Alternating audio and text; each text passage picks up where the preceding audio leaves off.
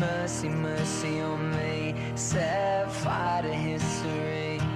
I'm breaking my own rules. I'm crying like a fool. Tall stories on the page. Sure glories on the fade. I've been close enough to touch, but I never cared for love. Hola a todos los valientes. Bienvenidos a este podcast titulado Only the Brave. En este episodio se tocarán temas delicados sobre la comunidad LGBTQ+, que mucha gente, eh, no puedo decir toda o la mayoría, desconoce. Tenemos a nuestra invitada Emily Chávez, que nos acompañará en todo este trayecto del podcast. Hola Emily, ¿cómo estás? Hola a todos, hola a ti mi queridísima Eliana. Estoy muy, content, muy contenta y emocionada de poder participar en este podcast sobre la comunidad.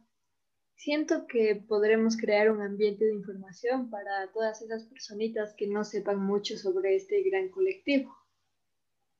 Estamos contentísimos de tenerte con nosotras, Emily. Y sí, concuerdo contigo. Sabemos que hay demasiada desinformación allá afuera. Y aunque no sepamos todo sobre la comunidad, con lo básico que sabemos podemos informar con los conocimientos previos de la autoinvestigación que realizamos. Obviamente de fuentes confiables. Sí, es verdad. Últimamente he notado que esta generación Z está un tanto desinformada y para eso estamos aquí hoy. Sí, tienes toda la razón. Me sorprende cómo la gente no sabe sobre las siglas que comenté al inicio que representan algunas orientaciones sexuales, identidades de género y expresiones de género. Además de que hay muchísimas más, eh, siento que debemos empezar por ahí. Me parece muy agradable tu idea. Y sí, ¿por qué no? Bueno, entonces conozcamos un poquito más para todos nuestros oyentes. La comunidad LGBT es un grupo, una agrupación de personas con orientaciones sexuales o identidades de géneros que son vistas mal por la sociedad de antes y actualmente. Aunque ahora es un poco más apoyada, sigue existiendo la LGBT-fobia, pero en sí es un grupo que no ha encajado a la normativa social. Y también puedo ayudarte ahí, tienes mucha razón con lo que acabas de explicar, pero aumentemos también que es un movimiento, un movimiento con iniciativas sociales y políticas que luchan contra la discriminación y la violencia homofóbica contra las personas que tienen una diferente orientación sexual, tanto romántica eh, como sexual, y muy distintas a la heterosexualidad. Eh, aquí también vuelvo a interrumpir un poco, pero las personas heterosexuales no entran en la comunidad. Uy, sí, algunas personas heterosexuales discuten el por qué deberían ser parte de esta comunidad. Piensan que pueden entrar a esta lucha. Claro, pero hablan desde su privilegio, ¿no? porque ser una persona heterosexual conlleva muchos privilegios. Pero para dejar claro, las personas heterosexuales no son parte de la comunidad y tampoco nunca lo serán.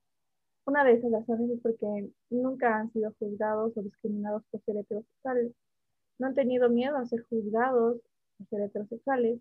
No han sido matados por ser heterosexuales y tampoco no han sido vistos como pecadores por ser heterosexuales. Entonces, en pocas palabras, no han sido oprimidos. Inclusive, como dijiste, algunos tienen privilegios, y más si eres una persona blanca heterosexual. Uy, demasiado privilegiado. Sí, concuerdo contigo. Pero bueno, esas son las razones de por qué una persona heterosexual no es parte de la comunidad. Sigamos hablando de las siglas.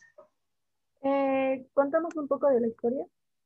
Creo que lo, más básico para no irnos tan de largo. Listo, entonces comentemos acerca de la historia en una versión corta. Eh, vámonos un poco a los años 50, 60, en donde no existía alguna palabra que denominaran a las personas no heterosexuales. Así que se empleó el término tercer sexo, pero no fue tan utilizado o generalizado. También existía este término de dos espíritus, eh, sí, exacto. Eh, debemos tener en cuenta aquí que estos términos son convivientes de culturas occidentales o otras culturas. Más que todo en culturas indígenas. Además, como dijiste, a mí no fueron tan generalizados estos términos. Vamos con estos conceptos de los dos términos que nos mencionaste, dos espíritus. Son individuos pertenecientes a pueblos amerindios de América del Norte, que tenían conducta de dos géneros, entre ellos están masculino y femenino. Clarísimo. Y también este, había nativos como nativos homosexuales que eran vistos como capaces de desafiar la naturaleza y por lo tanto eran especiales. Eh, en todas estas comunidades se encontraban también personas con este comportamiento, solo que con, distintos, pero muy parecidos nombres, que eran eh, mujer de dos espíritus y hombre de dos espíritus. Sí, muy clara tu explicación, Eliana. Sigamos con más de esta información. Vámonos un poquito a la segunda mitad del siglo XIX, donde aparecen en Occidente términos médicos como homosexual. Y también en la primera mitad del siglo XX aparece la palabra lesbiana. Sí, tengo un dato curioso que no sé si lo sepas. ¿Sobre qué? ¿Sobre las personas lesbianas? Sí, es, la, es que la palabra lesbiana es un término que en estos tiempos no fue utilizada con connotaciones negativas. Ah, sí, sí, me lo sé. Era algo sobre Alemania, ¿no? Sí, por ahí es. Porque tengo, no tengo muy claro, pero en los años 20 había un libro que era titulado Las mujeres lésbicas de Berlín y sé que se popularizó bastante. Eso mismo es, sí, es de Ruth Margaret, en Alemania y el libro se popularizó como el centro de la cultura lésbica europea. Para todos nuestros oyentes, les dejamos este dato curioso que Emily nos ha explicado. Siento que es algo que aporta muchísimo en este podcast. Definitivamente, es información un tanto valiosa. Ahora sigamos un poco más al fondo sobre la palabra homosexual o gay. Conozcamos su origen, que fue a comienzos de la década de los 50, por ahí, en donde varias revistas, organizaciones, incluso clubes homosexuales comenzaron a utilizar la palabra homófilo. Sí, conozco esa historia, ¿qué vamos? Homófilo era tener un amor por una persona del mismo sexo. También la palabra homófilo fue muy utilizada con un sentido positivo. En algunos países europeos como Alemania, Holanda, Inglaterra y España y entre otros. Sí, también Estados Unidos, ya que en los años 50, 60 y 70 el término dejó completamente de ser utilizado por el colectivo LGBT, siendo reemplazado por la palabra gay y también homosexual. Y aquí es cuando se empezó a popularizar. Más que todo en Estados Unidos, como mencioné, para poder identificarse. Sí, exacto. Y otro dato curioso es que en países de habla hispana desde los años 70, utilizaban palabras como homosexuales o lesbianas para poder definirse. Claro, y ahí ya empleaba las palabras homosexuales, lesbianas, gays.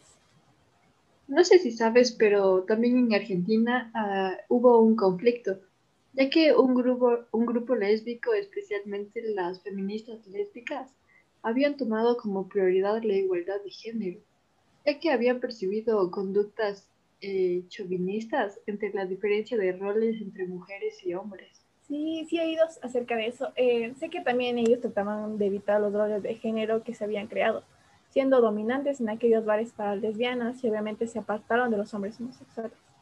Eh, incluso leí en un artículo que algunas se negaron a apoyar la lucha de los gays, por sus claras causas, ¿no? todo era por esas conductas chauvinistas que mencionaste, ya que algunos hombres homosexuales presentaban. Eh, sí, también hubo más conflictos de ellos, aunque no los conozco del todo. Eh, mira, yo investigué hace tiempo acerca de ello y sí, habían algunos conflictos porque a los inicios solo se exigió la legalización de la homosexualidad bajo el paraguas de la letra G, hasta que las lesbianas, como contamos, eh, no querían implicarse en el movimiento gay. Ellas empezaron a considerar, entre comillas, ¿no? imprescindible su presencia en donde el activismo dio un paso con las letras GL. Ah, lo tengo, lo tengo, sí. Es, es claro que eso es fundamental en la historia, ya que el uso generalizado de esta nomenclatura iniciaba con la letra G anteriormente, ¿no? Exacto, empezaba con la letra G anteriormente, en referencia a la población gay, pero las luchas feministas de las mujeres lesbianas y también las trans eh, lograron posicionar la L por delante. Fue de hecho la población trans femenina liderada por Silvia Rivera y también Marsha Johnson la que encabezó la revuelta de Stonewall. Dios, cierto, la marcha de Stonewall es súper, pero súper importante aquí, ya que las identidades trans estuvieron eh, inicialmente incluidas en la denominación genérica de homosexuales. Eh, no sé si contamos un poco del 28 de junio porque es muy importante poner en contexto. Por favor, Eliana, haz tus los honores de contarnos acerca de ello. Con gusto. Eh, bueno, el 28 de junio de 1969, poniéndoles un poco en contexto, en un bar de Nueva York, exactamente ubicado en Estados Unidos, llamado Stonewall, eh, se produjo un acontecimiento que marcó la historia e impulsó los movimientos de la diversidad sexual. Desde aquel momento que se iniciaron, un conjunto de protestas se extendieron por días. Todas las personas que se encontraban en Stonewall se opusieron a los cuerpos policiales, que tenían la orden de hacer una redada con el fin de reclamar igualdad de derechos y respeto. Eh, para ese entonces, este, las personas no heterosexuales eran duramente criticadas. Sus actos eran considerados ilegales, eran excluidos de diversos grupos sociales y además sufrían los abusos de los policías. Muy bien dicho. Por ello, eh, si es que no me equivoco, cada 28 de junio se conmemora internacionalmente el Día Internacional del Orgullo LGBT. Y el uso de las siglas se popularizó a partir de ese entonces para identificar a esta comunidad. Sí, eh, básicamente todo el mes de junio es Pride Month y hablando de ello, feliz mes a todos los valientes que estén oyendo esto. Sí, feliz mes a todas las personas valientes. Estamos orgullosos de ustedes. Eh, bueno, continuamos con el tema. Para no hacerlo tan largo, teniendo claro esto, desde mediados de la década de 1970, eh, comenzaron a ganar la autonomía con la aparición del término transgender. Claro, o transgénero en español. Entre finales de la década de 1970 y principios de los 80, eh, hubo un cambio de percepción, ya que algunos países gays y lesbianas se volvieron menos tolerantes con las personas bisexuales o transexuales, ya que muchos creían que las personas transexuales actuaban según los estereotipos de género y que las personas bisexuales eran solo homosexuales que tenían miedo a salir del armario y asumir su identidad, pero en realidad no. Uy, recuerdo haber leído sobre ello. Eh, ya que sé que en la década de 1999 comienza a utilizarse especialmente en Argentina la palabra trans, difundiéndose a toda América Latina y dentro de dicha identidad genérica también se incluyen varias identidades que son muy reconocidas como travestis, transexuales y transgénero, femeninas y también masculinos. Exacto, oyentes. Así que cuando ustedes solo escuchen decir LGBTIQ, en toda la T abarca a las personas transgénero, travestis, etc. Y así es la historia de varias siglas que incluyen, nombran y representan tanto a lesbianas, gays, bisexuales y transgéneros, también como a travestis, transexuales e intersexual y mucho más, que pronto los conoceremos en el siguiente episodio todos mis queridos oyentes, recuerden que en general el uso del término LGBT ha ayudado. Eh, con el paso del tiempo ha ayudado a integrar a individuos que de otra forma habrían sido marginados en la comunidad global. Ahora que saben toda esta información valiosa, respeten a los demás, dejen vivir y enfóquense en sus vidas. Nos vemos el próximo episodio con temas interesantes donde incluiremos las orientaciones sexuales y cuáles son sus términos o cuáles son sus definiciones. Bien dicho, Eli. Nos vemos, valientes. Hasta la próxima. Mercy, mercy on me. I'll fall upon my knees. And they'll say I told you so. Come on when you know, you know. All the lonely shadow dances. From the cradle to the grave. It's a solo song. And it's only for the brave.